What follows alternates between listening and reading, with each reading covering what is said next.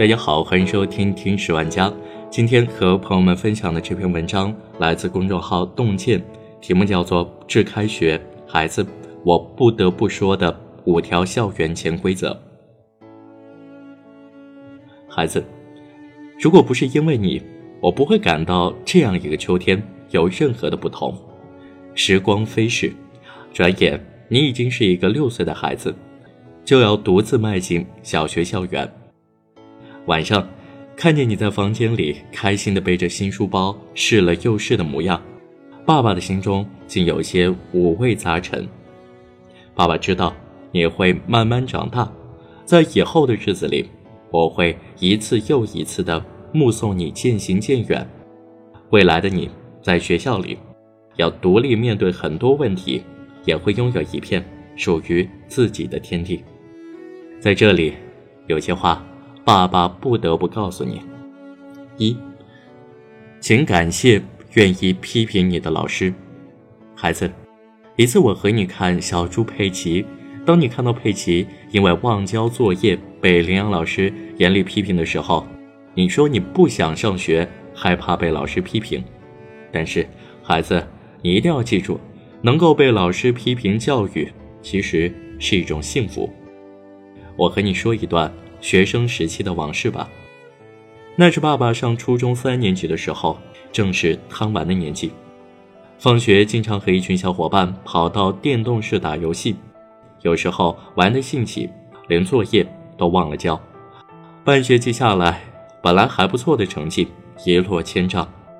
你爷爷奶奶说了爸爸很多次，我也没能记下。直到有一次，班主任单独把我叫来了办公室，拿戒尺。狠狠敲了我掌心三下，然后对我说道：“你知道你家里的情况，你能和王小明比吗？他考不上高中，可以跟父母去做生意。你的父母辛辛苦苦把你送进重点中学，一大笔助学金，就是这样给你糟蹋的。如果你再这样下去，就不要参加中考，直接退学吧。”如此严厉的批评让我如遭雷击。从那天起。我幡然醒悟，重新将心思放在了学业上，最终考上了省重点中学。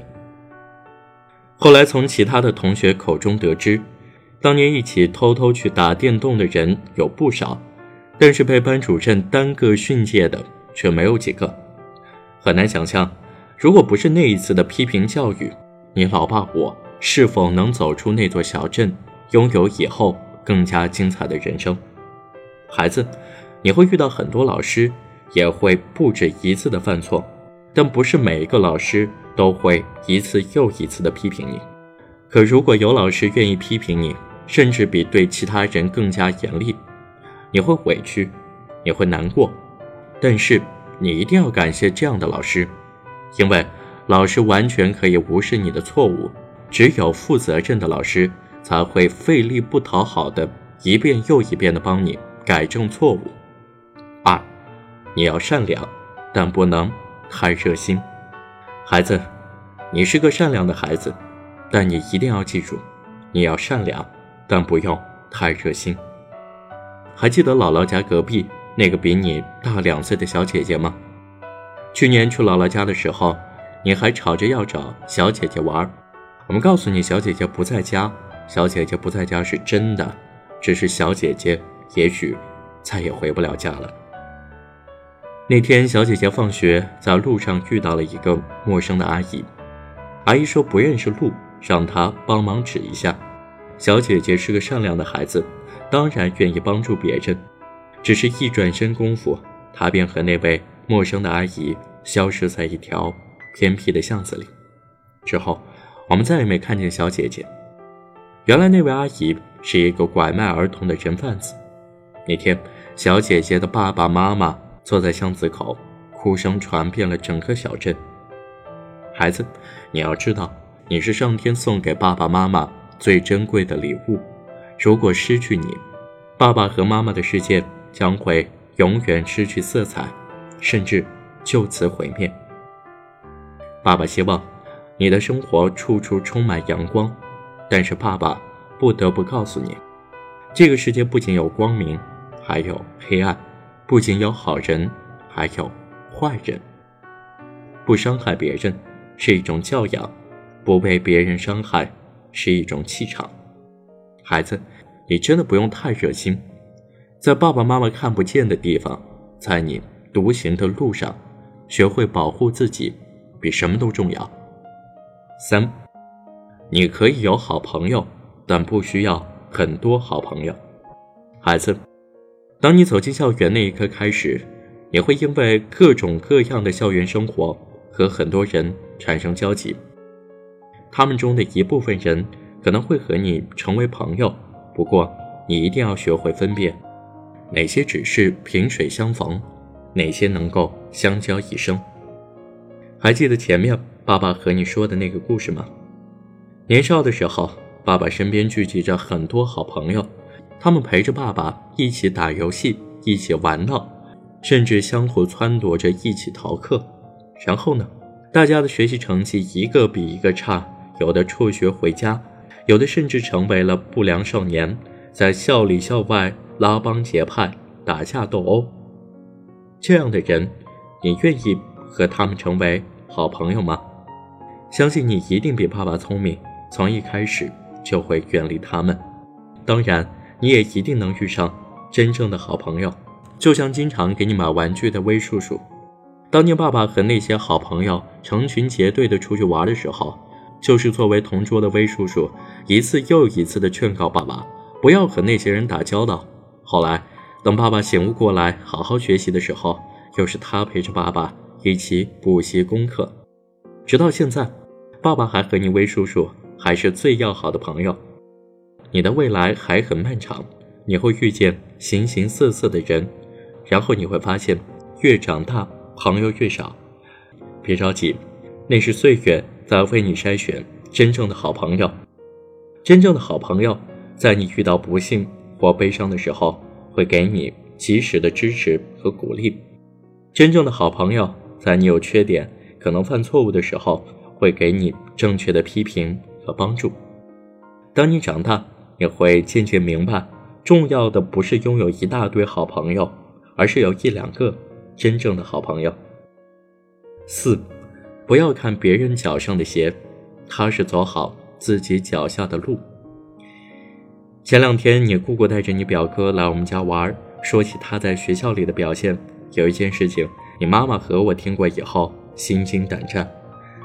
你表哥看到同学穿了一双昂贵的名牌跑鞋。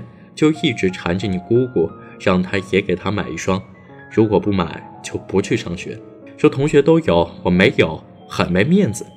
这让我想起之前在网上看到的一则新闻：一个小学五年级的学生对他爸爸说：“我们同学家里都是开奔驰、宝马来接，你的车档次太低，下次来接我的时候停远一些。”同样作为父亲，爸爸听到这样的话，第一反应不是揪心。